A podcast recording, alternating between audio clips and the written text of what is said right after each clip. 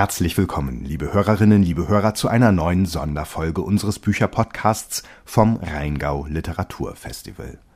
Dort war Michel Friedmann zu Gast mit seinen Büchern Fremd und Schlaraffenland abgebrannt.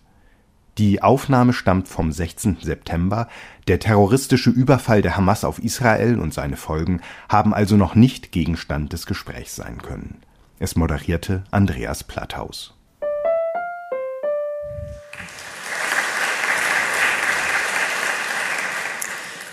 Michel Friedmann brauche ich in dieser Gegend hier, glaube ich, gar nicht groß vorzustellen. Aber zwei, drei Worte seien natürlich doch zu ihm gesagt. Er ist jemand von einer unglaublichen Vielseitigkeit. Wir könnten jetzt die verschiedensten Epitheta aufzählen, die auf ihn zutreffen. Wir können aber auch einfach sagen, er ist Publizist, er war Politiker, er war natürlich, das wissen Sie alle, Moderator, er ist jemand, der als Funktionär in den verschiedensten Organisationen gearbeitet hat. Er war Journalist, er hat in Verlagen gearbeitet. Im Endeffekt ist das für ein Leben eigentlich fast schon zu viel gewesen, was sie gemacht haben. Und als im letzten Jahr sein Buch Fremd erschien, war das angekündigt vom Verlag als nicht als eine Lebensbeschreibung. Das ist es auch nicht, sondern es ist angekündigt worden als eine persönliche Auskunft in gewisser Weise. So war nicht die Formulierung, aber das entnahm ich der Ankündigung. Und ich war sehr gespannt darauf, weil ich mir wenig Menschen in Deutschland vorstellen konnte, über die ich jetzt lieber gerne etwas Persönliches erfahren hätte und weil wir nun alle wissen, dass Michel Friedmann auch derjenige ist, der durchaus in der Lage ist, diese Auskunft zu geben. Das ist ja nicht jedem wiederum gegeben.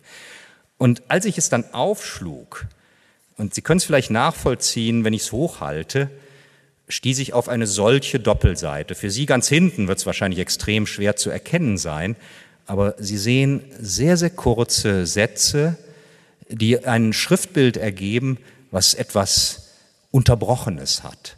Und bevor ich überhaupt anfing, dieses Buch zu lesen, habe ich mir überlegt, was mag der Sinn sein, ein solches Schriftbild zu wählen. Und es kam mir so vor, als hätte das auch etwas von dem immer wieder unterbrochenen ihres eigenen Lebens letztlich zum Ausdruck bringen wollen, optisch. Denn das Buch liest man ganz wunderbar fließend, aber sie bekommen in gewisser Weise Widerhaken in dieses Buch gesetzt.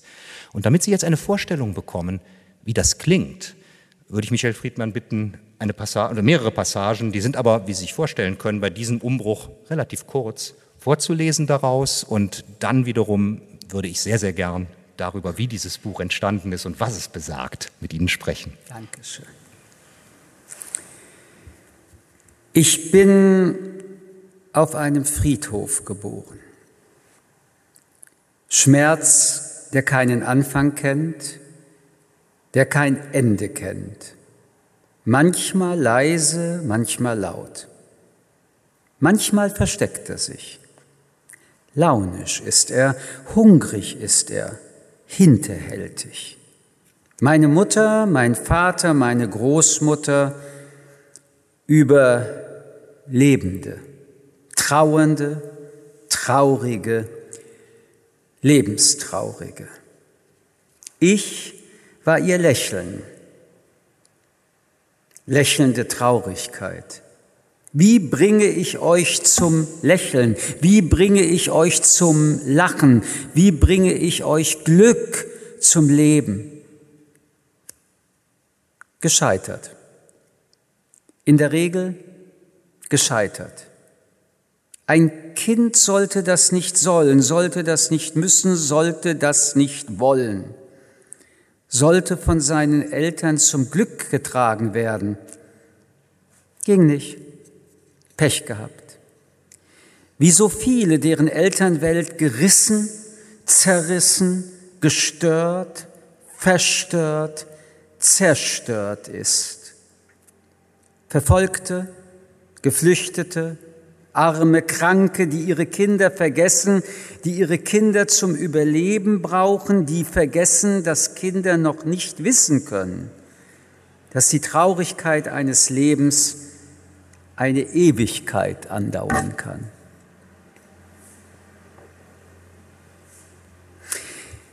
Ich weiß, dass du schon zu lange auf meinen Besuch wartest kann nicht, will nicht, dass du siehst, wie ich weine. Um dich, Papa, um Mama, um euer Leben im Ghetto. Als du kein Gesicht mehr hattest, Papa, keinen Namen, nicht mehr wert warst, als deine eigenen Erinnerungen an dich selber, an dein Selbst, das es nicht mehr gab, schon lange nicht mehr gab, vergessen. Sie schlugen zu. Wieder und wieder. Jagten dich. Wieder und wieder. Und Mama gleich mit. Wieder und wieder. Sie dachten, ihr kommt nie mehr zurück, ihr beide, Haut und Knochen. Wolltet nach Hause, ihr Narren, habt immer noch nichts verstanden, nach Hause? Eure Heimat war mit Nummern eingraviert. Dort gehörtet ihr hin. Das war euer neues Zuhause. Wolltet weg, abhauen, ihr Dummköpfe, ihr Jesusmörder, ihr Judenschweine, Jitkis, Jitkis, Jitkis, weg. Ihr armen, lächerlichen, bespuckten, feigen Judenschweine. Ihr wolltet weg?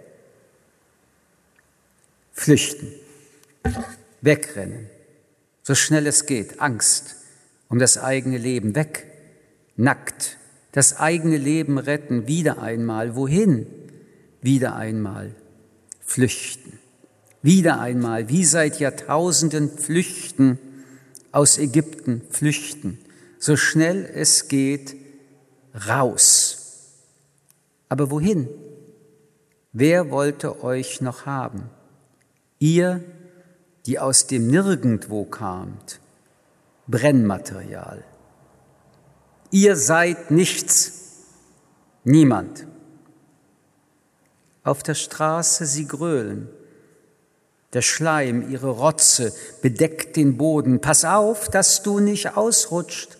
Du fällst mit deinem Gesicht auf den nassen Asphalt. Typisch Jutt, schreien sie. Nichts kann er, der Jutt. Alles kann er, der Jud, schreien sie. Er nimmt uns alles. Er ist nichts, nicht mal nichts. Bitte nicht treten, nicht treten, murmelst du.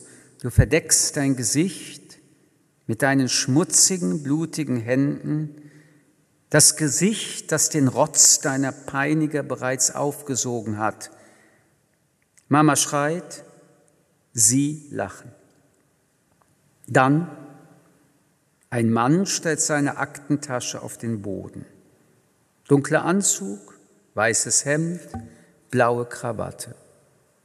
Brille mit dicken Augengläsern baut sich vor Mama auf, richtet sich auf. Seine Hände sind gepflegt, manikürte Fingernägel. Zu spät, zu leise. Seine Faust rast in ihr Gesicht. Du spürst wieder Tritte. Magen, Leber, Lunge, weg von hier. Aber wohin? Wohin nur? Wohin?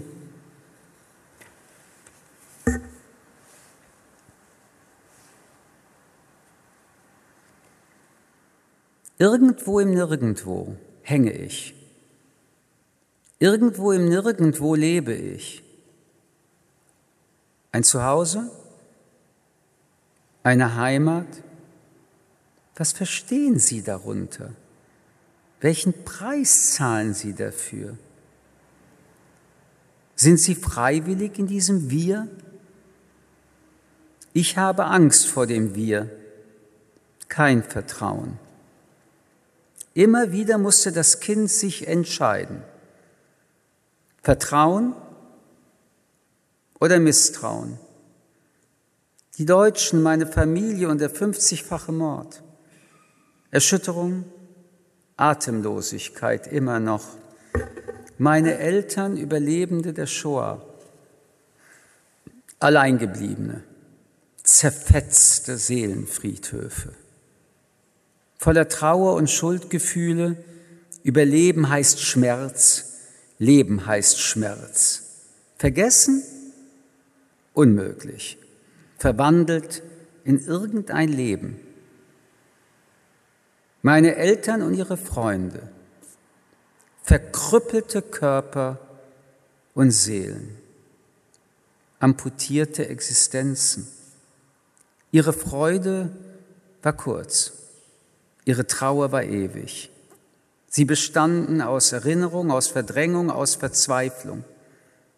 Sie bestanden aus Hoffnung, die sie verzweifeln ließ, weil sie nicht wussten, auf was sie hofften. Hoffnung auf das Leben, auf ein Leben, das sie glaubten, nicht verdient zu haben, misstrauten der Welt, misstrauten den Menschen. Haben sie jemals wieder ein Zuhause gefunden? Das Kind mittendrin, zu Hause wenig Vertrauen, viel Angst, eine Mutter gejagt von Gespenstern, ein Vater vollgestopft mit Schatten. Und trotzdem gab es Liebe. Wirklich? Eltern werden. Wofür? Ein Kind. Warum? Es gab das Kind, das in die Augen der Eltern schaute und darin all die Gespenster und Schatten sah. Und dann gab es auch noch Oskar Schindler, diesen Mann, ein Lachen wie Löwengebrüll, groß wie ein Bär, diesen Mann, der meine Familie, meine Mutter, meinen Vater, meine Großmutter gerettet hat. Diesen Mann, der anders war, der anders war als die, der nach Deutschland zurückkehrte, zu denen, den Anständigen. In diesem Land, das das Land der Mörder war, begegnete ihm das Kind zum ersten Mal. Es war zehn Jahre alt. Die kindliche Vorstellung von diesem Land. Überall viele Gefängnisse mit vielen Verbrechern, mit vielen Mitwissern. Gefängnisse voller als der Rest des Landes. Warnschilder an allen Wänden. Wir haben weggesehen. Wir haben zugesehen. Wir haben mitgemacht. Wir haben gestohlen und geraubt. Wir haben verraten. Wir haben getötet. Gewissenlos. Aber das Kind wunderte sich. Dieses Land sah nicht aus, wie ein Land von Mördern auszusehen hatte. Statt Gefängnisse, der Wohlstand kroch aus allen Ritzen, die Menschen sahen aus wie Menschen. Menschen? Unschuldig? Sauber? Überall war es sauber. Alles war sauber. Aufgeräumt, weggeräumt. Keine Spuren von früher, Wiederaufbau, Wirtschaftswunder. Was hatte das Kind erwartet? Gefangene, Weggesperrte, Monster, Eingesperrte, Verrückte? Wieso waren all diese Menschen frei? Wieso sprach niemand über das Verbrechen? Wieso gab es nirgends Spuren? Vielen Dank. Sie merken, diese Sprache hat eine unglaubliche Intensität. Das kommt einmal natürlich aus der Geschichte, die erzählt wird. Es kommt andererseits aber natürlich auch aus der Struktur, die diese Sprache hat. Und durch Ihren Vortrag ist mir noch etwas wieder mehr klar geworden, wie Sie diesen Text gebaut haben. Trotzdem die zunächst handwerkliche Frage, wie schreibt man überhaupt einen solchen Text? Und zwar in gewisser Weise eine zweifache Frage, wie kann man überhaupt über diese Themen sprechen und warum haben Sie dann diese sehr literarische Form dafür gewählt? Denn es hätte ja auch ein klassischer Memoirenband werden können. Das wäre vermutlich das Naheliegende für die meisten Menschen gewesen. Ich halte mein Leben nicht für so besondernswert, dass ich eine, ein Memoir oder gar eine Biografie ähm, abzuliefern hätte. Das kam mir auch nie in den Sinn.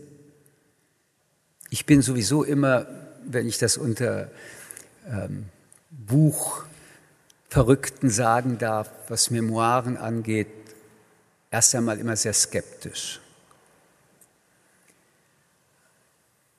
Ich wusste eigentlich auch nicht, was ich ähm, schreiben würde, werde, wollen. Ich wusste, dass das Thema Fremd etwas ist, was ein existenzielles Thema ist, dass mein Leben neben der grundsätzlichen existenziellen Erfahrung auch konkret alle Menschen irgendwann mal trifft, früher, später, kurz, lange. Und dass hinter dem Gedanken der Fremdheit diese existenzielle Einsamkeit des Seins äh, stecken würde. Bin ja auch Philosoph und beschäftige mich mit solchen grundsätzlichen Fragen wissenschaftlich, aber auch eben am liebsten literarisch.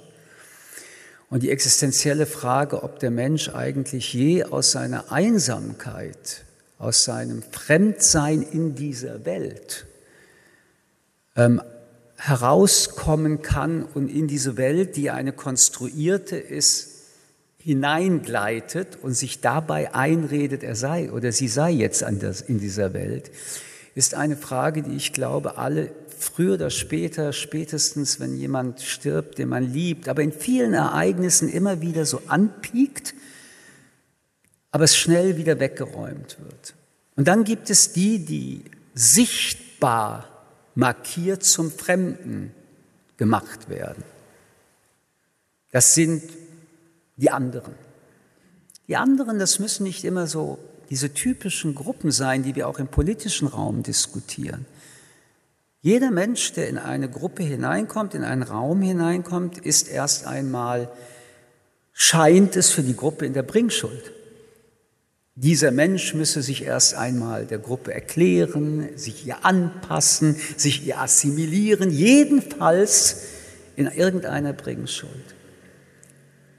Und schon die Betrachtung, dass ein Mensch eine Bringschuld haben würde, ist etwas, was mich mein Leben lang beschäftigt und auch ähm, belegt. Nun ist auch meine persönliche Biografie eine, in der das Wort fremd immer eine Rolle spielt. Meine Eltern seligen Angedenkens wurden in Polen geboren und haben dort gelebt als jüdische Familie schon auch in Polen mit Judenhass belegt. Und vielleicht will ich das in dem Zusammenhang dann sagen, auch aus meiner Erfahrung, der, der, der Antisemitismus ist ja keine deutsche Erfindung. Aber Auschwitz ist eine deutsche Erfindung. Und dadurch ist der Antisemitismus seitdem und erst recht in unserem Land anders zu betrachten als je zuvor. Wir sind dann, also meine Eltern sind dann nach Frankreich als staatenlose Ausländer gegangen, weil Pogrome nach dem Krieg wieder stattgefunden haben. Dort bin ich dann geboren. Und wir sind dann als Staatenlose, das ist ein UN-Pass, türkis mit zwei schwarzen Streifen, eigentlich der, der ärmste aller Pässe, weil er nicht einem Staat mal zugeordnet werden konnte, sondern nur diese UN weiter nach Deutschland gegangen. Also wer bin ich, ist schon außerordentlich schwer für mich zu definieren gewesen. Und überall bin ich einem Wir gegenüber getreten, zu dem ich sowieso alleine schon durch das Judesein, jedenfalls in Deutschland, spätestens keinen Zugang hatte.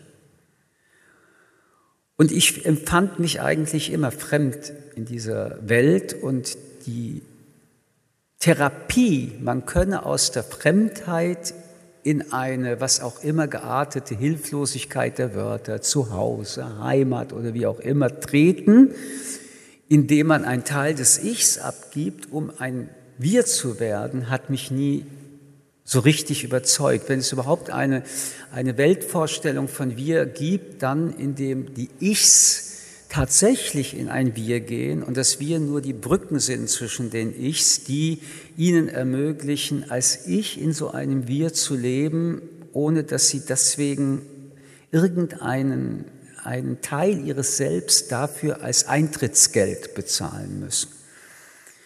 So, mit all diesen Gedanken und vielen mehr, mit die ich Sie gar nicht langweilen will, habe ich mir also vorgenommen, einen Text zu schreiben über Fremd. Und ähm, habe dann das erste Kapitel geschrieben und mich furchtbar erschrocken, weil ich mir gedacht habe, was machst du da? Was ist das denn jetzt? Ähm, dass du kein Deutsch kannst, weißt du, aber was du jetzt abgibst, ist kein Gedicht, ist kein, kein Roman, ist kein, kein Sachbuch, ist kein Prosa. Was ist das denn jetzt? Und habe dann so ein paar Wochen es weggelegt und dann versucht, einen Sachbuch-ähnliches Kapitel, also einen klugen Text mit 15 Seiten zu schreiben.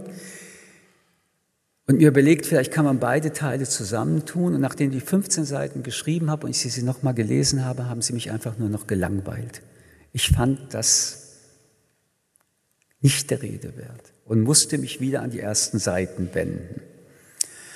Und habe dann innerhalb von acht Wochen den Text durchdiktiert und ähm, als er dann fertig war, mich wiederum erschrocken, weil ich selbst nie wusste, geplant habe, gewollt habe, so zu schreiben. Es gab also keine Struktur, die vorher in meinem Kopf vorbereitet war. Es gab keine Planung. Und ich erinnere mich nur, dass ich wusste, ich will es so nackt wie möglich so ohne Füllungen wie möglich, so ohne äh, Tröstungen, die zwischendurch gekommen wären wie möglich. Ich wollte einen nackten Text, ich wollte Worte, die assoziieren können und die den Lesern und Leserinnen extrem viel Freiraum für Fantasie geben. Und als ich dann das erste Mal selbst lektorierte, habe ich noch mal ein Drittel von dem schon sehr fettarmen Knochen nochmal weggeschnitten. Und dann lag es da und ich hatte furchtbare Angst, was ich mir da angetan habe. Und so lag es denn dann, sehr lange übrigens. Ja, und davon habe ich jetzt ein paar Worte vorgelesen. Faszinierend fand ich, als Sie gerade ausführten, dass Begriffe wie Heimat, Zuhause, ähnliche Termini uns eigentlich keine Heimat bieten, nicht das leisten, was wir uns von ihnen versprechen. Und da wir ja gerade zugehört haben, das sind ja genau Worte, die in Ihrem Text auch fallen. Sie befragen diese Worte und Sie setzen sie in eine Relation zu dem, was geschehen ist, wo man sieht, wie unzureichend sie sind, dass sie keine Rettung bieten vor dem, was man erlebt hat. Was mir aber auch ganz stark dabei aufgefallen ist, ist, ist die Rhythmisierung dieses Textes. Es ist ja doch ein extrem literarisierter Text. Und wenn Sie sagen, Sie, haben dann nochmal nach der Abfassung weiter herausfleisch genommen, es noch weiter reduziert und, und intensiviert, nach welchem Schema, oder was heißt Schema ist schon wieder ein scheußliches Wort, nach welchem Gefühl sind Sie da vorgegangen? Ist es ein rein sprachliches Gefühl gewesen?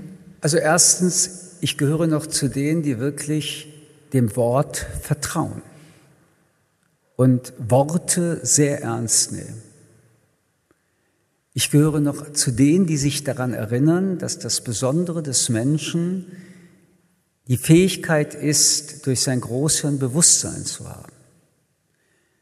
Allerdings habe ich sehr viel im Neurobiologischen gearbeitet. Eine meiner Promotionsarbeiten hatte auch damit zu tun. Und wir müssen uns immer daran erinnern, dass wir uns deutlich überschätzen, was unsere kognitiven Fähigkeiten angeht und dass tatsächlich unser Leben ein nach wie vor aus Emotionen geprägtes Leben ist und dass auch Emotionen aber Worte finden können.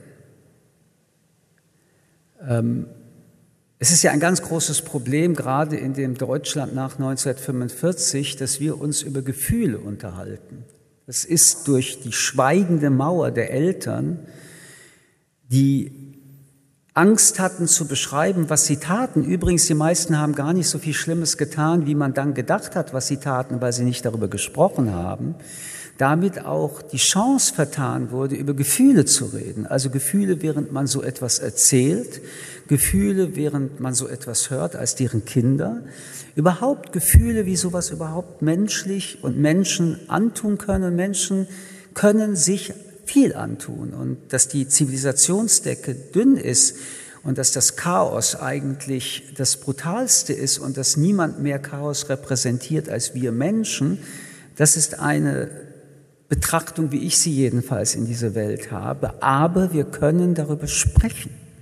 Und wir können vor allen Dingen unsere Gefühle beschreiben, oft hilflos, oft in vielen Schichten erst, aber nur durch diese Offenbarung, die in den Dialogen auch in so einem Raum möglich sind, dass man über Scham redet, dass man über Wut redet, dass man auch über Aggression redet, dass man über das Richtige und das Falsche redet, dass man über die, äh, die Fehlbarkeit redet, dass man, dass man über all das reden kann, ist ja das Wunder, dass uns die Worte geben. Und das schreibe ich auch in dem Buch, hat mich auch gerettet als Kind. Ich habe mich hinter Büchern und Filmen äh, gerettet weil ich in Lebenswelten hineingekommen bin, die, ähm, die andere waren, die, wo man auch übrigens manchmal gelacht haben konnte in Büchern. Was für ein, ein, ein Wunder habe ich mir da gedacht. Wow. Ähm, so, und ich habe dann so geschrieben. Also wenn Sie so wollen, oder ich muss noch etwas sagen. Ich diktiere meine Bücher. Also ich diktiere einer meiner Mitarbeiterinnen meine Texte. Und nach zehn Seiten werden sie dann ausgedruckt und dann lese ich sie nochmal, aber da merke ich, es klingt irgendwie nicht gut, richtig genug und dann schreibe ich um und dann fülle ich manchmal, dann nehme ich wieder weg. Und das Schlimme dieser Methode ist, dass wenn ein Buch 150 Seiten ist, fange ich, wenn ich weiterschreibe, an, immer wieder bei Seite 1 an und lese die 150 Seiten. Ähm, weil ich glaube, dass die Melodie Kontext, die Sprachübersetzung auch ins Sprechende und nicht nur ins Geschriebene etwas ganz wichtig ist für die Vielschichtigkeit des Wortes in seiner, in seiner Geschriebenheit. Und so ist dieser Text entstanden und so habe ich auch teilweise mit einem Wort manchmal das Gefühl gehabt, ich schreibe gerade zehn Seiten. Es reichte, im Zusammenhang mit allem anderen. Und was ich wirklich das ganze Buch wollte, war keine, ja, keine, keine Wertung, keine Lebenserzählung, keine Biografie, vor allen Dingen bitte kein Ausrufezeichen, sondern ich wollte hinter jeder Zeile dass Menschen, die das lesen, sich ein Fragezeichen stellen. Und als ich das jetzt seit längerer Zeit eben wieder gelesen habe, habe ich auch wieder so gedacht, ja, was, was fragt dieser Autor und äh, worüber denkt ich nach oder er nach? Und wenn man das schaffen kann, dass Menschen während des Lesens permanent ihre Parallelspur entwickeln oder jedenfalls ab und zu, finde ich, ist ein Text gelungen. Was es für einer war, da sind Sie ja der Fachmann, ob das jetzt ein Roman ist, ein Sachbuch ist, das ist sehr deutsch. Ich hab, das ist sehr deutsch. Ich komme, wie gesagt, aus Paris und in der anglosächsischen Literatur ist es sowieso, ähm, da, das spielt keine Rolle. Du hast einen Text und jetzt hängt es von dir ab, wie du diesen Text nimmst. In Deutschland hat das, glaube ich, viel mit der Literaturkritik zu tun und auch viel mit dem Buchhandel. Die müssen immer ganz genau wissen, wo sie so ein Packenpapier hinwerfen. Sachbuch, Roman, Lyrik. Ähm, ich äh, habe mich bis heute davor verwahrt, mir selber zu sagen, was für eine Gattung der Text ist. Den Vorwurf nehme ich an. Er ist berechtigt. Das ist gar keine Frage, gerade im Vergleich mit, mit anderen Kulturkreisen, wo das Einteilen von Büchern überhaupt nicht dermaßen rigide erfolgt, wie das bei uns der Fall ist. Es ist eine vollkommen richtige Ich muss auch da eine Anekdote erzählen, die mit Ihrem Beruf zu tun hat. Dieses Buch ist sehr wenig rezensiert worden sehr wenig, das sehr, also auch kritisch, man hätte es ja auch äh, kritisch besprechen können, negativ, aber es ist kaum besprochen worden. Und ähm, das fand ich dann so, so spannend. Ähm, anscheinend war es unmöglich, auch in Redaktionen irgendwie dem Sachbuch oder, oder der, der Person, die ähm, die Romane macht, äh, in die Hand zu drücken. Aber das war so auffallend, weil das Buch war ja schon besprochen im Sinne der Öffentlichkeit. Und äh, wie gesagt, es hätte ja auch eine ganz kritische Kritik sein können. Mir ist nur aufgefallen, Es gab, glaube ich, am Ende zwei oder drei Literaturkritiken mhm. dazu. Ähm, das hat mich nicht nur erstaunt, sondern ich hätte so gerne von auch solchen berufenen Menschen wie Sie Hilfe gelernt, wie ich es hätte besser machen können. Ich das wirklich nicht kokettierend, weil ähm, ernstzunehmende Literaturkritik ist ja eine, von der man auch lernen kann. Ich sage auch bewusst jetzt ernstzunehmende. Aber sie kam nicht und das war dann wieder so ein, ein Hinweis für mich. Eigentlich ist dieses Buch fremd, furchtbar fremd im Literaturbetrieb. Ich fürchte, damit haben Sie genau den Punkt getroffen. Und ich kann nur aus der eigenen Erfahrung der redaktionellen Praxis bei der Frankfurter Allgemeinen dann sagen, dass ich, als dieses Buch damals kam, es erstmal vom Stapel der Sachbücher weggezogen habe, denn dort hatte es, jetzt muss ich die Schuldzuweisung ganz schnell mal woanders hinbringen, wie es so unsere Art ist, der Verlag hat es als Sachbuch ausgewiesen. Es gibt in den Verlagsprogrammen Trennungen, die manchmal für mich auch sehr obskur sind. Also ich bin durchaus bereit, auch mal in diese Programme reinzuschauen und dann zu sagen, Moment, nein, hier reden wir nicht über ein Sachbuch sui generis, sondern wir reden über ein Buch, was literarisch ist und darum ziehe ich es an mich. Hier ging es mir nicht so. Ich schlug es dann auf und ich gebe ganz offen zu, das, was ich eben schon andeutete, ich fühlte mich erst einmal sehr hilflos diesem Titel gegenüber. Dann sprach ich zwei, drei Wochen später mit meinem Kollegen vom, vom Sachbuchressort drüber. Der sagte, nein, nein, das, das ist natürlich, das sieht man ja, es ist ja im Verlag so ausgewiesen, das ist natürlich ein Sachbuch, wir werden damit schon was machen. Und das ist wieder dieser typische Fall gewesen, wo wahrscheinlich dann dort, entweder wurde es vergessen oder die Hilflosigkeit war ähnlich groß wie bei mir, wo man sich dann natürlich auch so wunderbar beruhigen kann, ja, es ist doch in Arbeit dass im Endeffekt wieder nicht die eigene Verantwortung übernommen wird in so einem Fall. Also so gesehen war es ein, ein, ein, für mich sehr, sehr interessanter Lerneffekt. Ja, und ich möchte hinzufügen, es hat einen Grund. Ich habe meinem Verlag gesagt, ihr könnt nicht drunter schreiben Roman. Es ist kein Roman. Ihr könnt auch nicht schreiben Gedichtband, weil es ist ja auch kein Gedichtband. Auf jeden Fall ist es nicht, Sie, ihr könnt ja auch nicht drunter schreiben, Michel Friedmann fremd Literatur. Diese Gattung gibt es übrigens auch nicht. Es könnte ja, also ein Roman und Literatur können ja auch noch zwei verschiedene Dinge sein. Ich könnte also, ganz viele Romane nennen, die ich nicht als Literatur betrachte. Sehen Sie, so, also man, man, kann, man konnte nichts drunter schreiben und dann hat der Verlag aber gesagt, wir müssen es für irgendwie einordnen und indem du das alles ausschließt, bleibt eigentlich nur noch im weitesten Sinne das Sachbuch. Ich hatte gehofft, dass wenn man das liest, merkt man schon, also ein Sachbuch ist das bestimmt nicht. Keine Informationen, keine, keine typischen wissenschafts- oder kulturellen Reflexionen. Ähm, aber ehrlich gesagt, für die Leser und Leserinnen, und das macht mich glücklich, war es am Ende völlig egal. Und das ist das Wichtigste. Und darum eines noch zu sagen, um Ihnen noch eine Vorstellung davon zu bekommen, wenn Sie das äh, zu geben, falls Sie das Buch nicht ohnehin schon kennen. Das, was jetzt eben von Herrn Friedmann vorgelesen wurde, das mag den Anschein erwecken, dass es sich da um etwas wie eine lineare Erzählung handelt. Es geht eben los mit der Geschichte der Eltern. Und wir sind dann auf das Kind Michel Friedmann übergegangen und haben sozusagen im Rückblick auf das, was die Eltern erlebt haben, eine Art psychische Prädisposition des Kindes auch in Erfahrung gebracht. Nur diese beiden Abschnitte waren getrennt durch fünf weitere Kapitel. Und ich will Ihnen nur eines, weil es blitzschnell gehen wird, davon vorlesen, nämlich witzigerweise das Kapitel oder der Abschnitt des Buches, der unmittelbar der zweiten Hälfte voranging. Und der lautet einfach, und das sind gerade mal drei Zeilen, was ist der Unterschied zwischen einem Flüchtling und einem gern gesehenen Ausländer? Die Kreditkarte. Eine unglaublich bösartige und subtile und leider absolut richtige Beobachtung. Aber das sind eben auch Beobachtungen aphoristischer Art, wie sie in diesem Buch Platz gefunden haben, was es natürlich noch mal schwieriger macht, dem ein, eine Einordnung zu Tut mir leid. mir nicht im Nachhinein, denn als ich es dann endlich gelesen hatte, war ich natürlich so glücklich darüber, weil es sich um etwas handelt, was man normalerweise nicht zu lesen bekäme. Es ist eine Form, die etwas ganz Ungewöhnliches tut und die damit natürlich die Literatur viel weiterbringt, als wenn ich zum dritten oder vierten Mal ein Schema abgearbeitet fände, was ich eben schon kannte.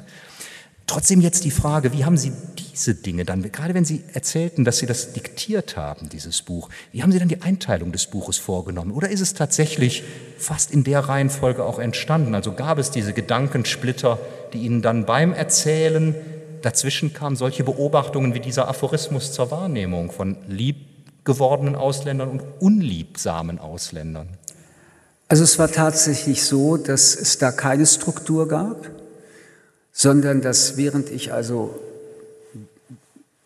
sprechend den Text ähm, formulierte und er aufgenommen wurde, diese Bilder zueinander kamen.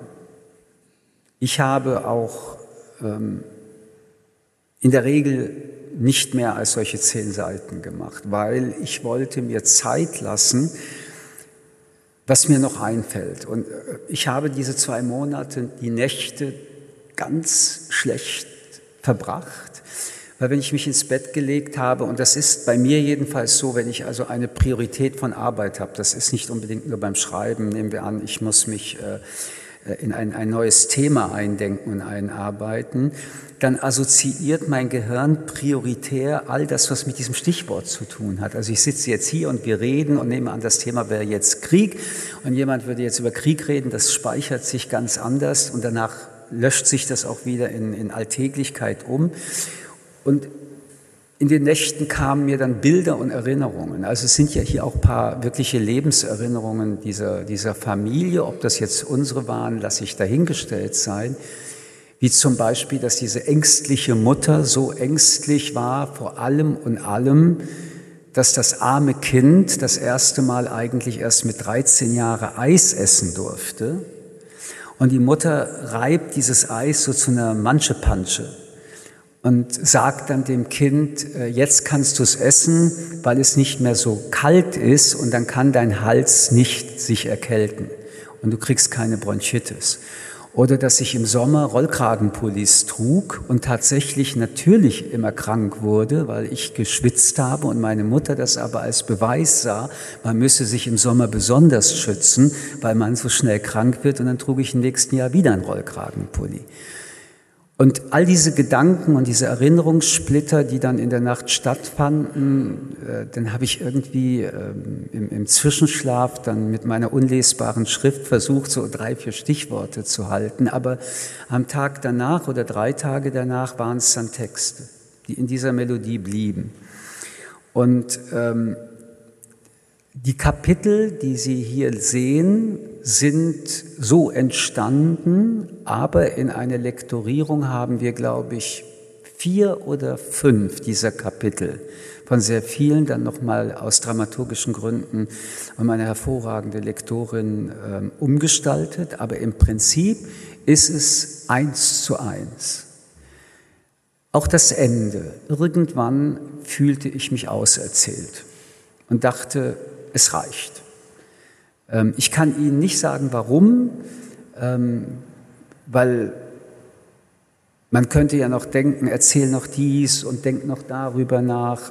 Aber es war auserzählt. Ich wusste der Text und die Absicht dessen, was ich erzählen wollte, nämlich Menschen in Verschiedenheit zeigen, wie wir eben mit Angst umgehen. Also auch der Rollkragenpulli steht ja für etwas. Es geht ja jetzt nicht um, um meine ähm, traumatische Mutter, die da immer, sondern also die, die, man hat vor etwas Angst, reagiert mit einer Scheinlösung total irrational, die dazu führt, dass die Angst sich bestätigt, fühlt sich bestätigt und denkt, es ist keine Angst, sondern eine ganz rationale Handlung.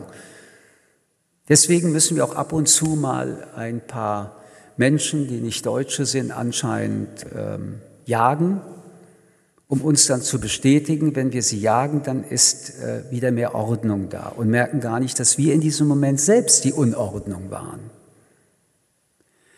Und deswegen glaubte ich irgendwann, jetzt ist es erzählt und ähm, mehr ist es nicht. Ich würde jetzt also hochstaplern oder irgendeine Geschichte konstruieren, die Nächte und ich hatte Pläne und ich habe Skizzen gemacht. Nein, ich habe geschrieben, einfach geschrieben.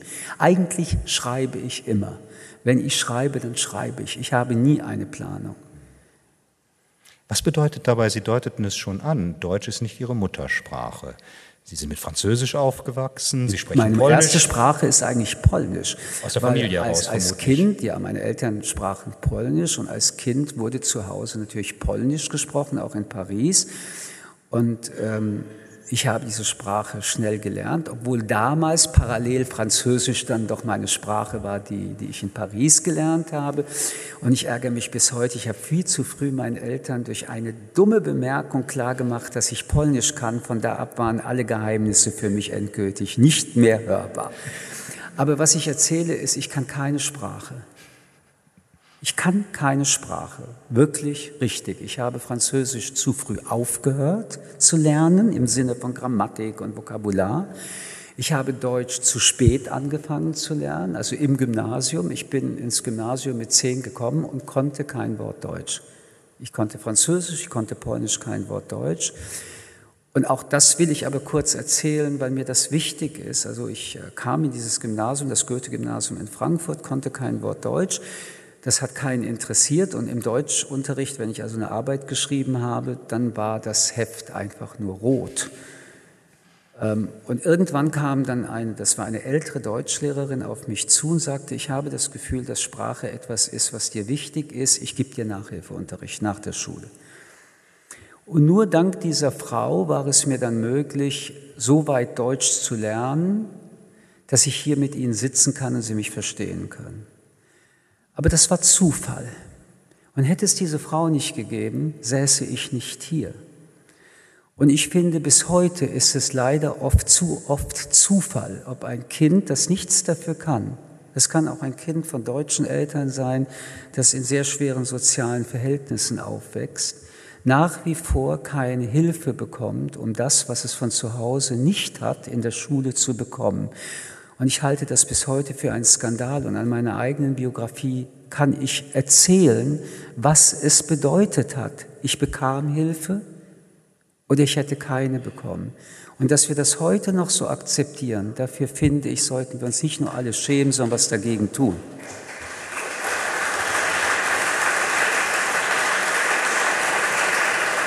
So, und deswegen sage ich das ohne Koketterie. Ich kann noch immer nicht richtig Deutsch, zum Beispiel dem und den, ihm und ihn. Das gibt es im Französischen nicht. Wenn man mir genau zuhört, ich habe so eine Methode gefunden, dass sich dieses M und das N irgendwie verschwägern, würde man merken, dass ich das nicht kann. Ich habe immer noch ganz große Irritationen mit Kommata. Ganz, ich weiß immer noch zwar, was eine Apposition und sowas ist, aber ich habe das schon. Äh, Schwierigkeiten. Und wenn ich zurückfalle, so dass ich denke, oh, ich bin unsicher und ich fange an, einen Text bewusst zu schreiben, dann häufen sich plötzlich die Fehler wieder. Aber auf Deutsch gesagt, es macht nichts. Und kann es nicht manchmal auch, und ich will damit überhaupt nicht beschönigen, dass genau das, was Sie gerade ansprachen, ein Grundproblem ist, die Verschlossenheit unserer Gesellschaft gegenüber Leuten, die mit den Kenntnissen, die wir für vollkommen normal halten, nicht ankommen und dass man denen nicht einfach dabei hilft, sie zu erwerben. Aber ist es in dem Moment, wo das dann geleistet wird, und bei Ihnen war es erfreulicherweise so, ist es dann nicht auch eine unglaubliche Bereicherung, über andere Sprachen zu verfügen und damit die neu erworbene Sprache anders zu sehen, als es die Aber normalen ja, Muttersprachler ich will, ich will das jetzt mal von diesem wunderschönen Ort und unserem Schlaraffenland, in dem wir uns gerade hier auch wieder befinden, wegnehmen. Es ist eine Lebensnotwendigkeit, dass Menschen ihre Sprache können in dem Land, wo diese Sprache die Sprache ist. Und wenn man Kindern der, diese Sprache nicht vermittelt, sondern teilweise entweder aus Nachlässigkeit oder Absichtlichkeit sie aus dieser Sprache heraushält, dann vernichtet man Biografien. Und zwar nicht nur in der Frage der Intellektualität, sondern einfach der Frage der Jobs, der Frage der Existenz, der Frage der Möglichkeit auch der sozialen, psychologischen Kommunikation. Und an dem Punkt, nein, da bin ich sehr streng, auch finde ich ähm, mit mir und mit dieser Gesellschaft, ein, einen kleinen Menschen eine Sprache, für die dieser kleine Mensch nichts kann, nicht anzuvertrauen, ist mehr als nur ähm, eine Nachlässigkeit. Ähm, ich will noch mal darauf zurückkommen. Unsere Sprache ist unsere Möglichkeit, uns sich selbst näher zu kommen und damit in ein Du überzugehen. Also wenn man im Buberschen Sinne vom Ich und Du spricht, braucht es Worte. Es gibt auch Gesten und auch das ist ja Sprache, die Betonung, die Gesten, aber die Worte sind dann doch ähm, aus meiner Sicht unverzichtbar. Ich finde übrigens auch im, im normalen Deutschunterricht, also im Sprachunterricht, ist für eine der großen ähm, dem Menschen nicht angebotenen Wunder, dass wir die Sprache, die Worte, die Wortfähigkeit, also das, was wir Kommunikation nennen, aber was für mich nicht nur eine Methode, sondern auch ein Inhalt ist, nicht maximal anvertrauen. Also ich, der Deutschunterricht ist für mich jetzt nicht nur eine Frage von Thomas Mann und Goethe und Rezitationen und Remarque, sondern der Deutschunterricht, wie ich ihn verstehe, oder den Sprachunterricht, ist eigentlich der Unterricht der, der Wertschätzung, der Fähigkeit zu erkennen, wenn ich das mir hier anschaue, abgebrannt, dass ein Wort wie abgebrannt in sich 50 Worte, Gedanken, Gefühle trägt, die es auslöst und die es ausdrückt. Also die Vielfalt dieser Sprachen, die wir unterschätzen, unter Wert ähm, lehren, kann auch eines der Gründe sein, warum Gesellschaften und Menschen untereinander oft in Hilf- und Sprachlosigkeit verharren. Wie schade drum. Wie schade. Also ich will jetzt gar nicht die elitäre Sprache angesprochen haben, gerade die Alltagssprache. Und wir müssen uns doch immer darüber klar sein, es gibt einen Empfänger und einen Absenderhorizont. Das hat schon was wieder mit Generationen zu tun. Also wenn ich ein Wort von meinem 18-jährigen Sohn höre, dann ist es in seinem kulturellen Umfeld, obwohl es abgebrannt heißt, vielleicht ein ganz anderes als auch in meinem. Und die neuen Worte, die dauernd dazukommen, wertschätze ich als 67-Jähriger, jetzt wissen Sie es, das, was mein 18-Jähriger an neue Wortschöpfungen in seiner Generation erfindet. Also wie wahnsinnig toll ist das, dass immer wieder dann neue Worte geschaffen werden, die für mich fremd klingen und wo sehr viele einfach die Tür zumachen und sagen, wie diese Jugend spricht und sich daran nicht erinnern, wie viel, was ich gesprochen habe, heute die Alterssprache ist, die wiederum die Jungen nicht verstehen, weil sie denken, so alt kann ich gar nicht werden. Also sie sehen, Sprache ist für mich etwas un unverzichtbares, Wunderbares. Wie verträgt sich diese Neugier auf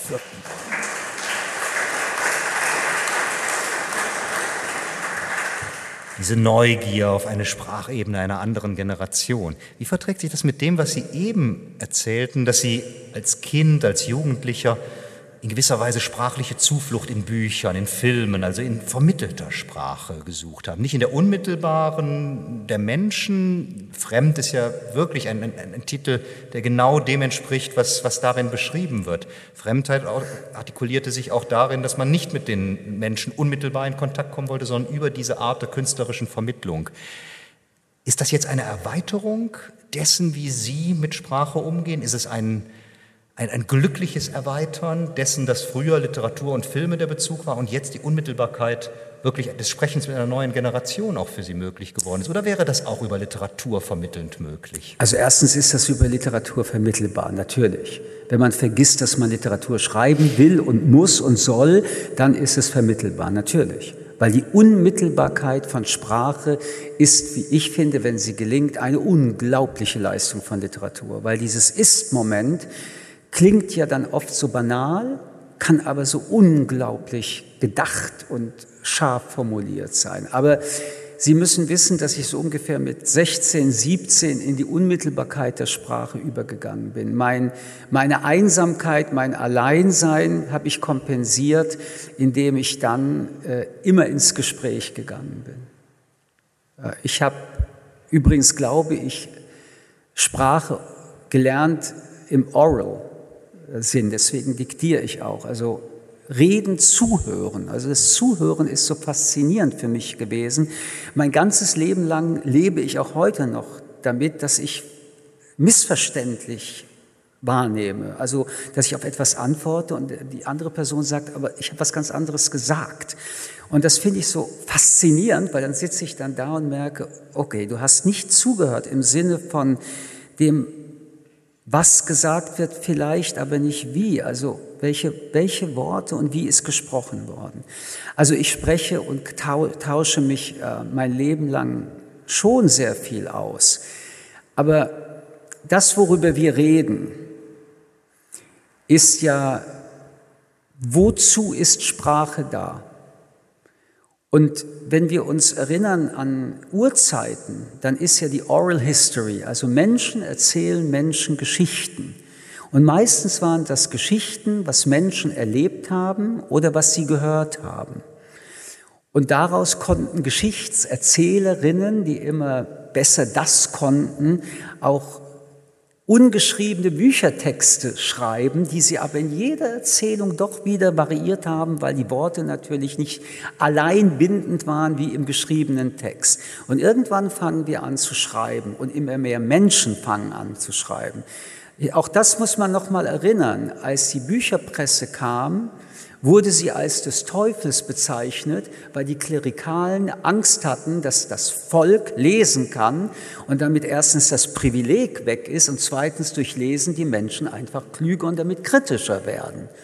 So, und lesen zu können, sprechen zu können, bedeutet letztendlich zu denken, nachzudenken, wie ich vorhin äh, äußerte, über Gedanken, über Gefühle, über Widersprüche und auch dieses Buch und auch ich bin ja nur ein Widerspruch. Nichts anderes versuche ich eigentlich mit mir ein ganzes Leben lang zu verhandeln. Wieso bist du das eine und das andere und jetzt kommt noch das dritte dazu? Wieso kannst du dir etwas vornehmen und das Gegenteil machen? Wie oft hast du einen Plan und daraus wird gar nichts? Und wie oft ist was daraus geworden, obwohl du überhaupt keine Ahnung hattest, was du da gemacht hast und dich dahin geführt hat? Und warum ist dieser Widerspruch anscheinend Menschsein? Und ähm, über all das würde ich gerne reden, auch jetzt mit Ihnen zum Beispiel. Sie merken, darüber will ich gerne reden. Ich bin, ich bin einfach neugierig und ich bin, ähm, je älter ich geworden bin, das stimmt, deutlich neugieriger geworden. All das, was man, glaube ich, auch in der Jugend sein muss, nämlich ein Ausrufezeichen, ist ehrlich gesagt weggewischt. Ich bin also, wenn, wenn man das in anderen Worten formuliert, so hilflos wie eigentlich noch nie in meinem Leben und so angstlos vor dieser Hilflosigkeit als je zuvor. Sie sagten ja irgendwann in den ersten Minuten des Gesprächs, es sei Ihnen wichtig gewesen, dass in, in Fremd nicht mit Ausrufezeichen gesprochen wird. Und jetzt sagen Sie, dass das Ausrufezeichen als pathetisches Signal ist etwas, was Sie hinter sich lassen wollten. Und eben erwähnten Sie, Sie wollten eigentlich, dass man laufend Fragezeichen mithört.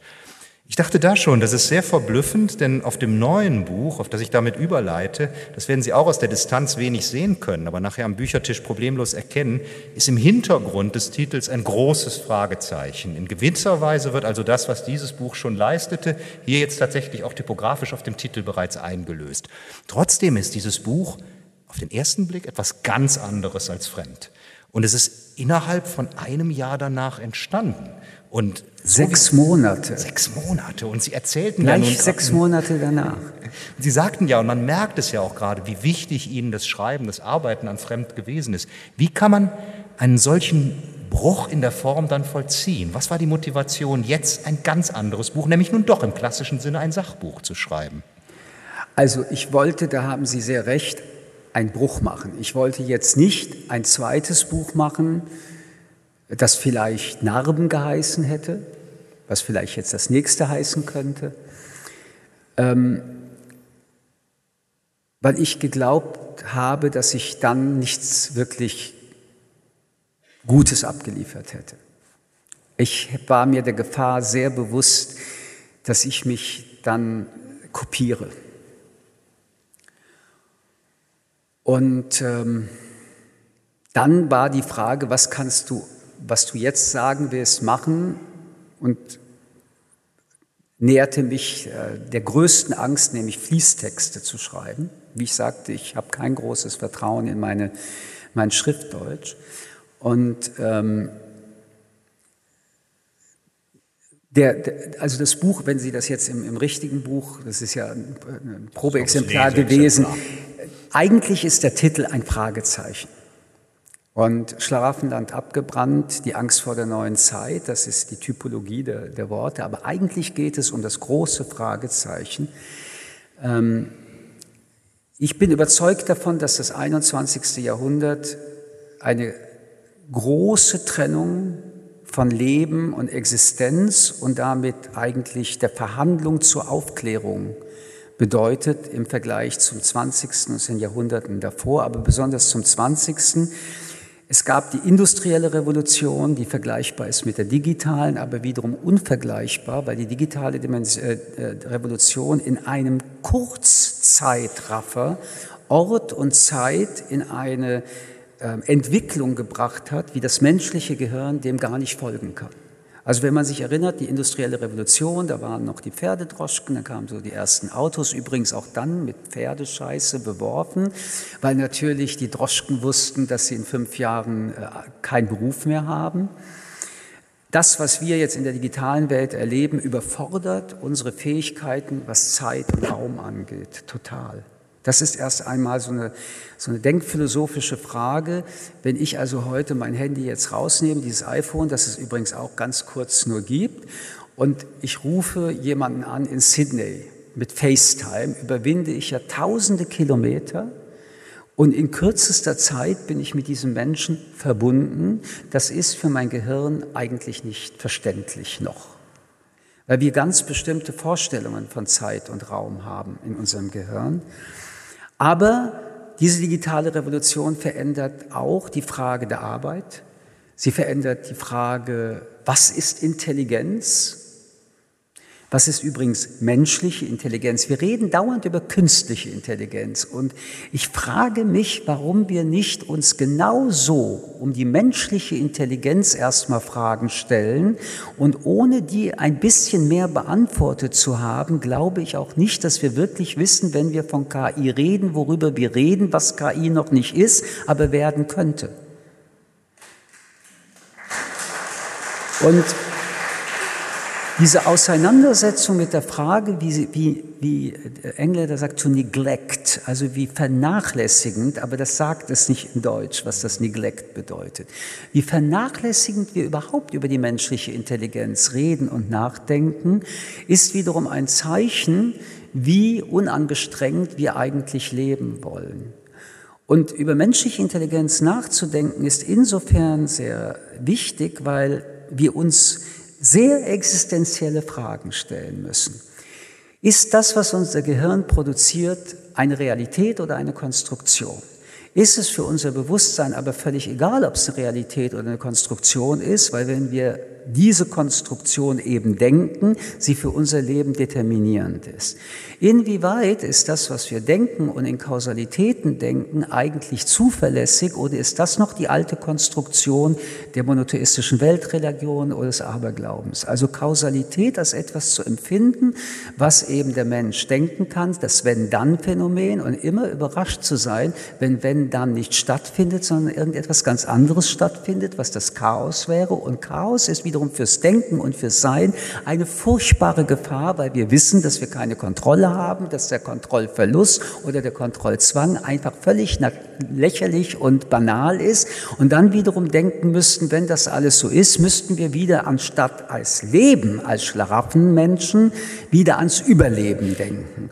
Und ans Überleben denken wollen wir auf keinen Fall, denn diese Kirche ist wunderbar saniert, es ist auch nicht kalt, wir sitzen hier und das wird doch bestimmt auch in 50 Jahren so sein, obwohl gerade ein Krieg stattfindet, Menschen hungern und gerade jemand gestorben ist, der 38 Jahre alt ist und man fragt sich, warum, woher kommt die Ungerechtigkeit und ist überzeugt davon, dass man morgen früh, wenn man wieder aufgewacht hat, wach sein wird und sich erinnert, wie schön die Kirche war und wie spannend es war, Ihnen zuhören, zuzuhören und wie ätzend mir zuzuhören. Dabei aber gleichzeitig den Streit mit der Partnerin oder dem Partner zu beginnen, der das umgekehrt denkt. So, und Sie können das ununterbrochen weiterdenken und dabei laufen auch parallel unglaubliche Gefühle von Macht, von Ohnmacht, von all diesen Dingen ab. Und die Frage ist eben, wie weit hält das der Mensch aus oder macht sich immer wieder auf den Weg, so Ruheinseln zu schaffen. Übrigens, das hat wieder mit Fremd zu tun. Ach, ich bin zu Hause, wie schön ist das denn? Manche denken das Gegenteil, aber das ist wieder ein anderes Buch. Ähm, oder ich bin in meine Heimat angekommen. Ähm, oder ähm, es gibt Chaos in dieser Welt, aber das ist der Makrochaos und organisiere mir ein Mikrochaos, wo kein Chaos da ist. Ich vermeide also in dem Mikro System, all das, was mich nervt. Und ich glaube, dass nicht nur die Bundesrepublik Deutschland, sondern alle wohlhabenden Demokratien in den letzten 30 Jahren in zwei Generationen, die Eltern sind 50 Jahre plus 10, die Kinder sind 30 Jahre minus plus 10, mit Ausnahme der sehr vielen in diesen Ländern, die überhaupt nicht wissen, was ein Schlaraffenland ist, sich in etwas zurückgezogen haben, wo die materielle Befriedigung das Primäre ist, Anstrengung und Verantwortung an der Garderobe abgegeben wurde, die Anmutung aber, man sei immer noch verantwortungsbewusst, man sei streitbereit, man sei demokratisch. Diese Anmutung gehört zum Selbstbild des Schlaraffen, aber in Wirklichkeit ist das ein Muster ohne Wert. Und wir deswegen in den letzten 30 Jahren, immer wenn es Probleme gab, das persönlich oder auch als Staat mit Milliarden abgewendet haben und dann ein Do Not Disturb-Schild an die Tür gestellt haben, damit in so unserem Mikrokosmos alles doch gut noch bleibt. Und wir neben der digitalen Revolution als Generation in den letzten Jahren eine Seuche erlebt hat, haben. Und diese Seuche hat uns aus allen Sicherheiten rausgeworfen, katapultiert. Alles, was wir als eben, ich stehe auf und von da ab läuft, alles ganz selbstverständlich, also die Antizipierung von Welt, von Leben war maximal unterbrochen. Ähm, und damit mussten wir uns zum ersten Mal übrigens wieder mit unserer Endlichkeit beschäftigen, denn bis dahin hatten wir schon so ein kleines ähm, super Menschgefühl. Wir werden immer älter, die Medikamente machen mein Leben noch älter und äh, dann gibt es ja auch noch die Schönheitsoperation, also die Frage von von Natur des Menschen konnte sich verschieben. Man darf nie vergessen, wir leben doppelt so lange wie Menschen vor 100 Jahren. Was für was das für eine Dimension bedeutet, kann man eigentlich noch nicht sich vorstellen und beschreiben. So, und dann kommt etwas Zweites dazu, nämlich der Krieg der zwar nicht hier in, in, äh, in, äh, im Rheingau ist, aber irgendwie doch. Davor gab es Kriege, die auch schon da waren, aber da waren wir mit unserer Do Not Disturb-Taste erfolgreicher. Hier ging es nicht mehr, weil erstens Menschen zu uns kamen und zweitens wir uns involvieren mussten. 2014 lösten wir das, indem wir statt Krieg zu machen uns billiges Öl und Gas beschafften und die Politik, die das entschied, belohnt haben, weil das ist im Sinne der Schlaraffen. So, und das Problem dieses Do Not Disturb Schildes ist, das ist eine These des Buches, die Tür gibt es nicht mehr. Und was bedeutet das, wenn wir also jetzt erkennen, wenn wir also den Blick jetzt so haben, dass diese Tür offen ist? Also ich kann diesen Blick zwar weg nehmen, aber irgendwann kommt er wieder in diese Offenheit rein. Und was sehen wir da? Wir sehen eine, eine dekadente, ähm, maximal materialistische Welt. Die Werte, die wir vertreten haben, ist, wer mehr Geld hat, ist Winner. Ähm, wir sehen eine Welt, wo wir unsere Aufgaben seit 30 Jahren strukturell vernachlässigt haben und wir sollten es nicht auf die Politik schieben. Die Politik und wir sind irgendwie doch Zwillinge. Wir wählen die, die das tun und nicht tun, was wir wollen und nicht wollen und dann sehen wir plötzlich äh, die Bildung, die wichtigste Ressource, die wir haben, ist im Mittelmaß. Wir sehen, ich meine 1972 Club of Rome, Hätten wir doch nur ein bisschen seitdem gemacht, müsste man heute nicht über Wärmepumpen reden. Wir sehen, dass die gesamte Infrastruktur von Nahverkehr und überhaupt von Verkehr kaputt ist. Wir sehen, dass wir überhaupt keine geopolitischen und geostrategischen Konzeptionen haben. Ich meine, was für ein Land und wie viele Länder sind wir eigentlich, ähm, die die äh, Verteidigung von, von ihren Grenzen überhaupt nicht mehr im Bewusstsein hatte.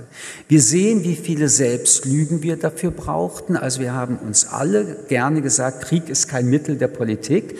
Dieser, dieser Satz, der war ja ähm, vervielfältigbar ohne Ende, obwohl während wir das sagten, es Krieg gab als Mittel der Politik in Europa, immer schon auch und außerhalb Europas. Sowieso konnten wir eine Rede halten und wenn ich hier gesagt hätte vor fünf Jahren, und es ist so wunderbar, dass Krieg kein Mittel mehr der Politik ist, hätte es einen Applaus gegeben. weil sich alle damit beruhigt hätten. Und wenn wir, das ist meine Überzeugung, in diesem Jahrzehnt vom Bewusstsein wenigsten und dann auch ins Handeln kommen, weil wir so viel Angst haben vor dieser Erkenntnis, nicht ins Handeln kommen, dann wird diese Gesellschaft, wenn sie Glück hat, bedeutungslos und medioker. Und wenn sie Pech hat, wird sie das haben, was alle haben. Sie wird in einer Art und Weise zusammenbrechen und untergehen. So. Das alles ist aber für mich nur spannend gewesen, um mich eigentlich mit der Angst zu beschäftigen und dem Bewusstsein. Denn wenn wir 30 Jahre Angst mehr oder weniger verdrängt haben, dann ist es ja nicht überraschend, dass wenn sie uns jetzt triggert und wir damit umgehen müssen, wir den geübten Weg, den die Zivilisation und der Mensch eigentlich gelernt hat, Angst ist ja ein Überlebensinstinkt, das Irrationale triggert und lähmt uns so lange, bis wir irgendwann mal wieder zulassen, dass das Großhirn arbeitet. Und man muss neurobiologisch wissen, wenn Sie Angst und Panik haben, ist Ihr Denken am Ende. Und nur über die Fähigkeit ins Rationale überzugehen, werden wir in der Lage sein, eine Situation, die auch katastrophal sein kann, wenigstens so wieder zu analysieren, zu interpretieren, dass wir sie nicht mehr zurückdrehen können, aber das Beste wieder aus ihr machen. Einige machen das und kriegen, weil sie so ungeübt sind, sofort Muskelkater. Ich kann nur sagen, dass wenn wir uns jetzt nicht wirklich dran machen, uns ehrlich zu machen und zu verstehen, dass die Konstruktion des Schlaraffenlandes ja sowieso wie alle Konstruktionen nicht statisch sind, sondern all das ist dynamisch. Also es geht mir heute Abend wirklich wunderbar mit Ihnen. Aber sobald ich aufstehe, ist das vorbei.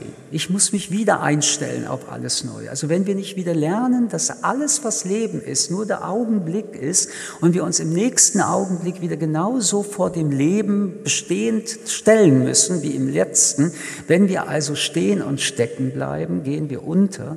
Wenn wir nicht wieder zurückkommen zu dieser Anstrengung, dann werden Gesellschaften zusammenbrechen, weil sie in ihrer Dekadenz und Gleichgültigkeit, die entstanden ist, im Vergleich zur Geschwindigkeit von vielen Menschen, die sich das gar nicht leisten können, weil sie überleben müssen, immer mehr nach hinten versetzt werden.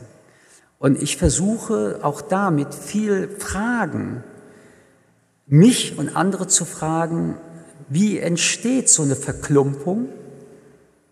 Und wie löst sich so eine Verklumpung individuell wie kollektiv wieder auf? Das war's ja. Für mich war es unglaublich interessant, auch was Sie jetzt gerade nochmal ausführten dazu, in dem, der Betrachtung der, der völligen Unflexibilität auf Dinge zu reagieren. Es erinnerte mich schon bei der Lektüre Ihres Buches, aber jetzt nochmal vermehrt an etwas, was mir als, als Phänomen damals unglaublichen Eindruck gemacht hat. Eine sehr alte Großmutter, kurz bevor sie einen, einen ganz schweren Anfall hatte, wurde erstaunlich glücklich in, in, in ihrem sehr kleinen Umkreis, viel zufriedener, als sie es vorher war. Und als ich später nach dem, dem Anfall mit, mit ihrem Arzt darüber sprach, sagte er, das sei ein, ein, ein typischer Fall, dass Menschen, die sehr genau merkten, dass sie gesundheitlich eigentlich gar nicht mehr in der Lage sind, ihr Leben zu führen, sich auf einen so engen Kreis wie möglich zurückziehen und, und alle Risiken und Herausforderungen heraushalten und nach ganz fixen Ritualen leben. Und daran fühlte ich mich extrem erinnert, dass unsere Gesellschaft offensichtlich in so einem Zustand ist. Das ist und das würde natürlich leider Gottes genau das, was Sie gerade andeuteten, dass wir eigentlich in einer völlig vergreisten Gesellschaft leben, die in dem Sinne eigentlich nicht mehr lebenstüchtig ist, weil sie auf Herausforderungen offenkundig nur sehr schwer reagieren kann und vielleicht nur um den Preis zu erkennen, dass sie auch zusammenbrechen kann würde das leider Gottes unterstreichen. Also wir sind zwar hier in der Kirche, aber lassen wir Gott einen Augenblick aus der Argumentation raus.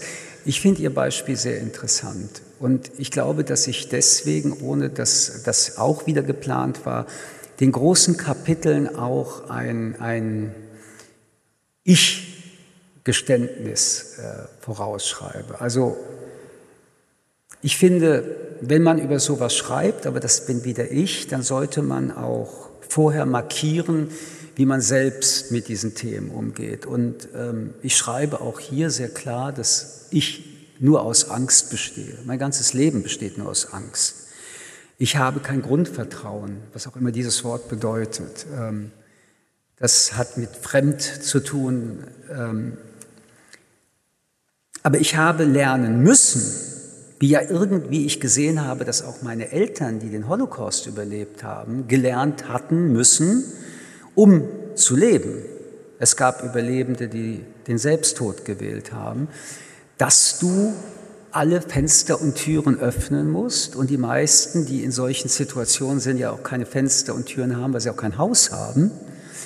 Und dass der Mensch dann in der Lage ist, ähm, Dinge zu schaffen, zu denken, umzusetzen, zu erfinden, die Leben wieder ermöglichen. Wir alle wissen, dass je mehr Menschen sich gemeinsam an ein Thema, ein Problem setzen, die Wahrscheinlichkeit, dass eine Lösung die ich immer nur als Zwischenlösung empfinde, gefunden werden kann und dass man sich darauf erst recht nicht ausruht, sondern weiter in Lösung, also permanent in diesen, diesem Lösen äh, weiterdenken muss. Und trotzdem wehren wir beispielsweise die Pluralität des Menschen ab. Und wenn ich von der Vielfalt des Menschen spreche, will ich bitte nicht, dass Sie gleich wieder assoziieren Menschen, die aus anderen Ländern kommen, sondern in diesem Raum ist keine wie der andere. Also dieser Raum ähm, schwillt vor Vielfalt an. Also alleine, ich bin ja nicht äh, nur Mann oder nur Jude oder ich selbst bestehe aus so vielen Identitäten, die sich auch wirklich widersprechen. Sie können sich gar nicht vorstellen, was da für ähm, Gespräche dauernd stattfinden.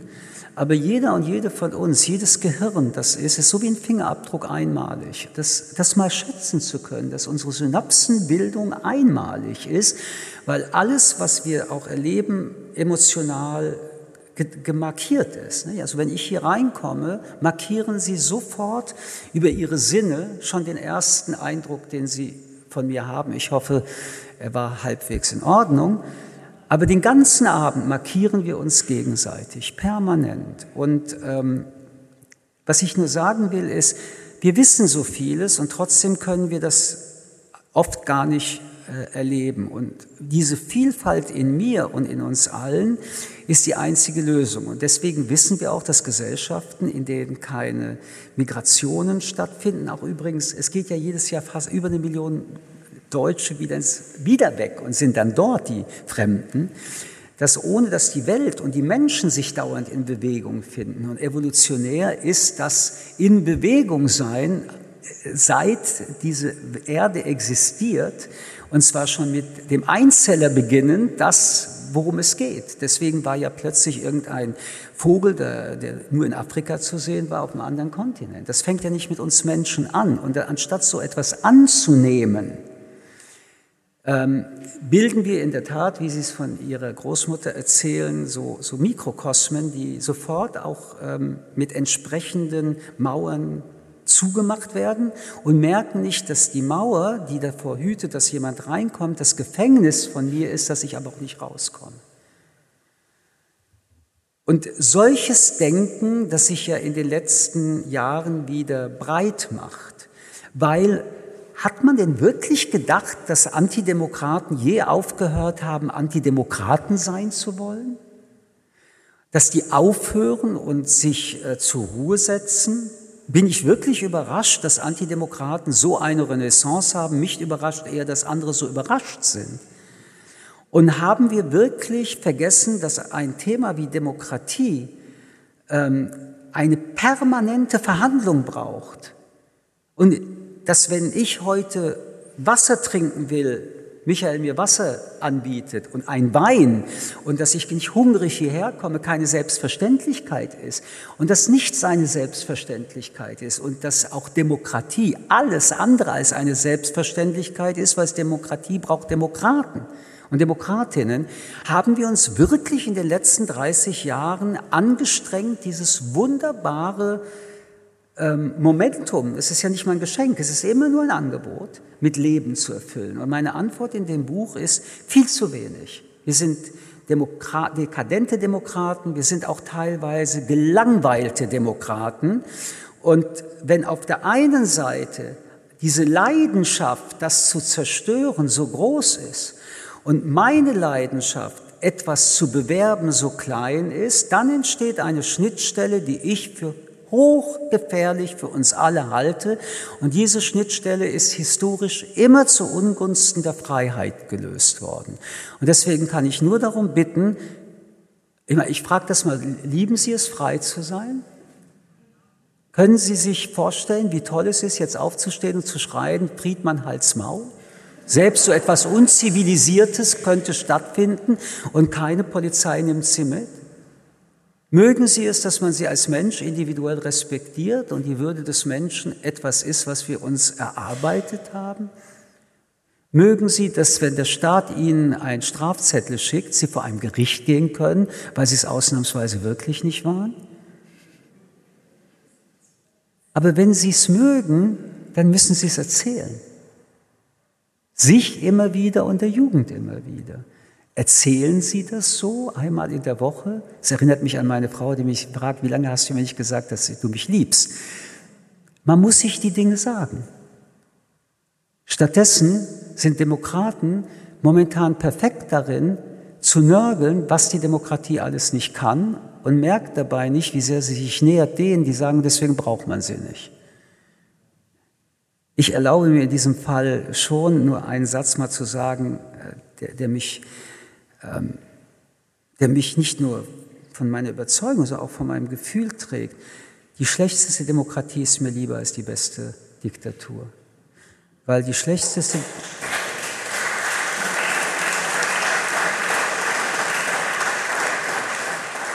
Ich weiß ja, ich weiß ja, dass die Menschenrechte nie überall gleichzeitig wirken werden.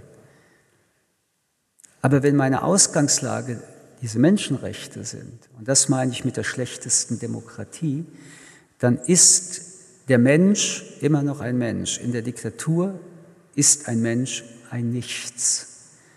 Und äh, erlauben Sie mir da einfach mal ganz kurz auch zu beweisen, dass ich studiert habe.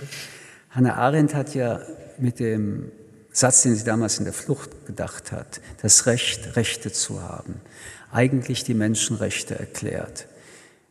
Wir haben, und auch schon in, in, früheren Zeiten gab es dann irgendwie Gruppen, die beschlossen haben, du gehörst dazu, oder ein Staat, der, der irgendwelche Freiheitsrechte dem Volk gegeben hat, aber man konnte auch drei Wochen später schlecht gelaunt sein und das wieder mit einem Beschluss zurücknehmen.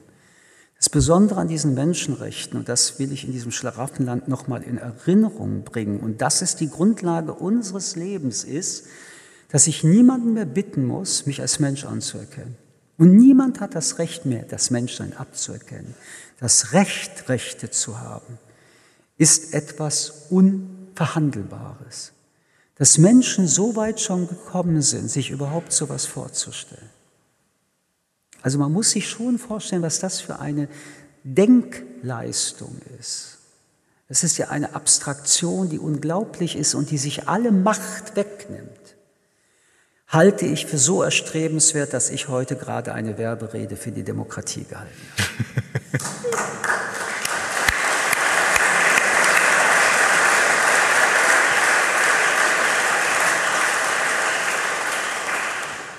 Meine Damen und Herren, Sie werden es bemerkt haben, dass die von mir eigentlich angekündigte Lesung aus dem neuen Buch bisher noch überhaupt nicht stattgefunden hat. Oh ich kann Ihnen aber auch wiederum sagen, Sie haben insofern nichts verpasst, weil Michel Friedmann auf eine unglaublich konzise Art viel mehr als eine Lesung aus dem Buch vorgenommen hat, nämlich es wirklich zusammengefasst hat. Trotzdem möchte ich eigentlich unbedingt noch, dass Sie aus diesem zweiten Buch etwas hören, denn erstmal knüpft der Abschnitt, den wir zusammen ausgewählt haben, an einiges von dem an, was er gerade ausgeführt hat. Zum anderen werden Sie dann, und darüber werden wir gar nicht mehr die Zeit haben zu sprechen, aber Sie hören ja zu, werden Sie merken, was für Motive aus dem Buch, über das wir zuerst gesprochen haben, aus Fremd, wiederum in das neue Buch, nämlich Schlaraffenland abgebrannt, mit eingegangen sind. Und so gesehen ist es für mich doch ein Buch, was sich sehr organisch auch aus dem alten Buch heraus ergibt. Wenn man fremd gelesen hat, versteht man Schlaraffenland noch besser. Und das ist wirklich eine faszinierende Lektüre. Ich kann Ihnen deshalb eigentlich nur zu beiden raten. Damit täten Sie sehr, sehr gut. Und jetzt freue ich mich, dass wir zum Abschluss des Abends noch ein Kapitel von Michel Friedmann aus seinem neuen Buch hören werden. Danach will ich auch gar nichts mehr sagen. Ich danke Ihnen ganz herzlich fürs Zuhören und ich danke ganz herzlich Michel Friedmann dafür, dass er hier war.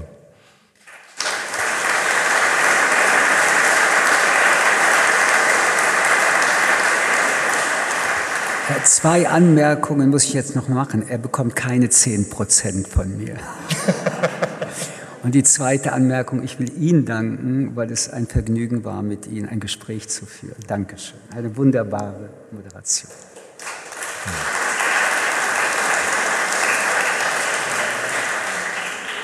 Das Kapitel heißt Angriff. Ich bin Angst, seit ich mich erinnern kann.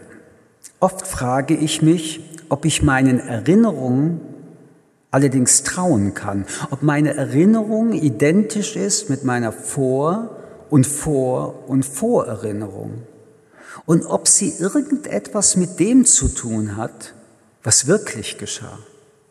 Nichts täuscht so sehr wie unser Gedächtnis. Niemand kann sich so gut belügen und betrügen wie wir uns selbst, weil wir leben müssen, überleben müssen, mit unserem Leben leben müssen auch wenn Krieg ist in Europa. Meine Erinnerung ist nur mittelbar, doch die Unmittelbarkeit, mit der meine Eltern erlebten, wie zerstörerisch, wie erbarmungslos, wie sinnlos Krieg ist, sie ist mein ganzes Leben präsent.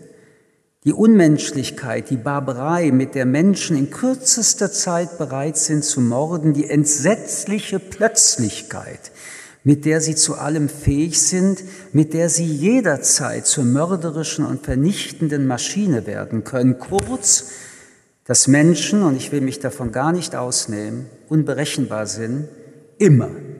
Das alles gehört zu den erschreckendsten, abschreckendsten Eindrücken dieser vermittelten Erinnerungen. Dass die berühmte Decke der Zivilisation dünn ist, dass auch meine eigene Lebenserfahrung, geistige Brandstiftung und Rassismus, Respektlosigkeit und Hass die Vorstufen der körperlichen Gewalt sind in unserer Gesellschaft Lebensalltag sind. Seit dem Beginn des Ukraine-Krieges Seit Russland das internationale Recht wieder brutal mit Füßen tritt und die Verantwortlichen dafür eines Tages vor einem internationalen Gerichtshof zur Verantwortung gezogen werden müssen. Spätestens also seit dem russischen Überfall am 24. Februar 2022 können wir nicht mehr die Augen verschließen, sind die Kriegsfolgen auch in Deutschland spürbar. Nicht nur, wenn es um die Frage geht, ob und wenn ja, wie Deutschland sich militärisch engagiert. Nicht nur, wenn die Kosten für dieses Engagement zur Debatte stehen, sondern vor allen Dingen, wenn wir den Menschen begegnen. Seit Kriegsbeginn sind es mehr als eine Million, die in Deutschland sind, die aus der Ukraine zu uns geflüchtet sind. Die Kosten, die Kosten für Strom, Gas, Öl explodierten. Die Mietnebenkosten explodieren. Es explodieren die Preise für Butter, Braut, Eier und sind immer noch weit über dem Niveau vor dem Krieg. Bei gut und sehr gut Verdienenden bewirkt das ein flüchtiges Frösteln, einen vorübergehend schnelleren Puls, einen kurz erhöhten Blutdruck, der sich schnell normalisiert, weil letztendlich noch viel mehr als genug da ist, um die bisherige Lebensqualität zwar etwas bewusster, etwas sparsamer, aber doch fortzusetzen. Ganz anders der Puls und Herzschlag dort, wo es ohnehin schon knapp war. Bei denen, die jetzt schon am 20. des Monats jeden Euro dreimal umdrehen und keinen mehr im Portemonnaie haben. Zwar hat die Politik wieder einmal mit sehr teuren Entscheidungen eine Subventionierung und damit eine Hilfe und Entlastung eingeführt, doch Die gesellschaftliche Wunde der sozialen Ungerechtigkeit blutet deutlich stärker als zuvor, wird größer und größer. Ihre strukturelle Vertiefung setzt sich fort, die Notwendigkeit, mittelfristige strukturelle, Lösungen zu finden, wird immer dringlicher. Dabei ist Krieg in unserer Gesellschaft keine neue Erfahrung. An alle kriegerischen Auseinandersetzungen der vergangenen Dekaden, erst recht auf dem Kontinent Europa, erinnere ich mich intensiv. Jedes Mal war es mehr als nur ein Unwohlsein, das sich in mir breit machte. Auch wenn mein Alltag funktionierte, das Bewusstsein, dass Gewalt geschieht jetzt irgendwo, verdarb mir die Leichtigkeit und verwandelte sie bei mir in Schwere und in Angst. Was wäre, so fragte ich mich jedes Mal, wenn ein relativ lokal begrenzter Krieg, Balkan, Georgien, Ukraine, zu einem größeren Vernichtungskonflikt führt? Welche ethischen Konsequenzen hätte das für mich und mein Land? Wann ist die Barbarei vor der Tür, auch meine? Müssten wir helfen? Eingreifen, mit Partnern oder allein? Geht es an, einfach zuzusehen, gar wegzusehen, wenn wenige Kilometer von Deutschland entfernt Genozide stattfinden? Was geht es mich an? Was also ist, wenn Funken überspringen? Würden wir unsere Freiheit und unsere Demokratie verteidigen? Wären wir bereit, ohne Pathos zu sagen, wir wären bereit dafür zu sterben? Oder würden wir nur wieder in den nie wieder Waffenentschuldigungschor einstimmen, der seit den 60er Jahren gesungen wird? Würden wir wieder auf die Argumentation zurückgreifen, dass nach zwei Weltkriegen, nach zwei deutschen Angriffskriegen, die von deutschem Boden ausgegangen sind, nur eine einzige Antwort möglich ist? Pazifismus. Andererseits, Wieso soll sich ein Land nicht verteidigen dürfen, wie jedes andere Land auch, selbst wenn es zweimal Unglück über die Welt gebracht hat? Und so sehe ich den Pazifismus und die Pazifisten respektiere und sie in unserer Diskussion auch brauche, so stelle ich mir oft die Frage, ob ihre Begründung nicht doch heute ein Feigenblatt ist, ein vorgeschobener Grund, um immer noch nicht Verantwortung für sich zu übernehmen. Wer soll uns eigentlich verteidigen, wenn wir es nicht selbst tun? Immer noch die anderen? Ist das nicht eine naive, eine regressive Vorstellung? Als eine der größten Volkswirtschaften der Welt sind wir nicht zu schüchtern, Verantwortung zu übernehmen für unseren wirtschaftlichen Erfolg. In jeder Krise argumentieren wir ohne zu zögern, dass wir die Wirtschaft hochlaufen lassen müssen, weil wir doch Verantwortung tragen für unsere Bürgerinnen und Bürger, für sichere Jobs. Verantwortung dafür, dass der sogenannte Mittelstand, den ich nie kennengelernt habe, mit seinen Milliarden Umsätzen und Profiten blüht und gedeiht.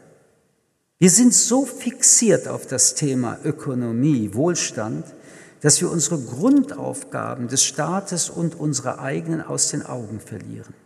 Die innere und die äußere Sicherheit als Voraussetzung der Freiheit. Zwar führen wir bei der Frage der inneren Sicherheit regelmäßig Debatten darum, ob näher nicht wieder zu viel ist, doch es, dass es beim Thema der äußeren Sicherheit zu so einem radikalen Abbau des Bewusstseins gekommen ist, dass wir heute vor einer dekonstruierten Bundeswehr stehen, vor einem Trümmerhaufen, mit dem wir uns international lächerlich machen und dass wir trotzdem von der Bundesrepublik als einer wehrhaften Demokratie reden, ist eine Paradoxie. Realistische Politik sieht anders aus.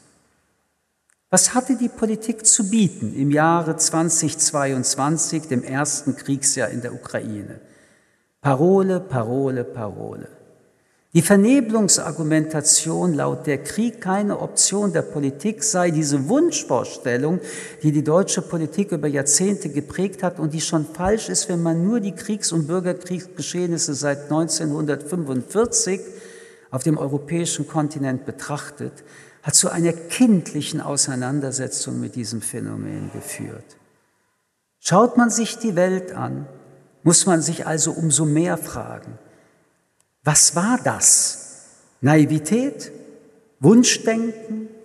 Verantwortungsentlastung? Russlands Angriffskrieg nötigt uns, Freiheit in Verantwortung zu reintegrieren, Verteidigungspolitik in geostrategische Politik.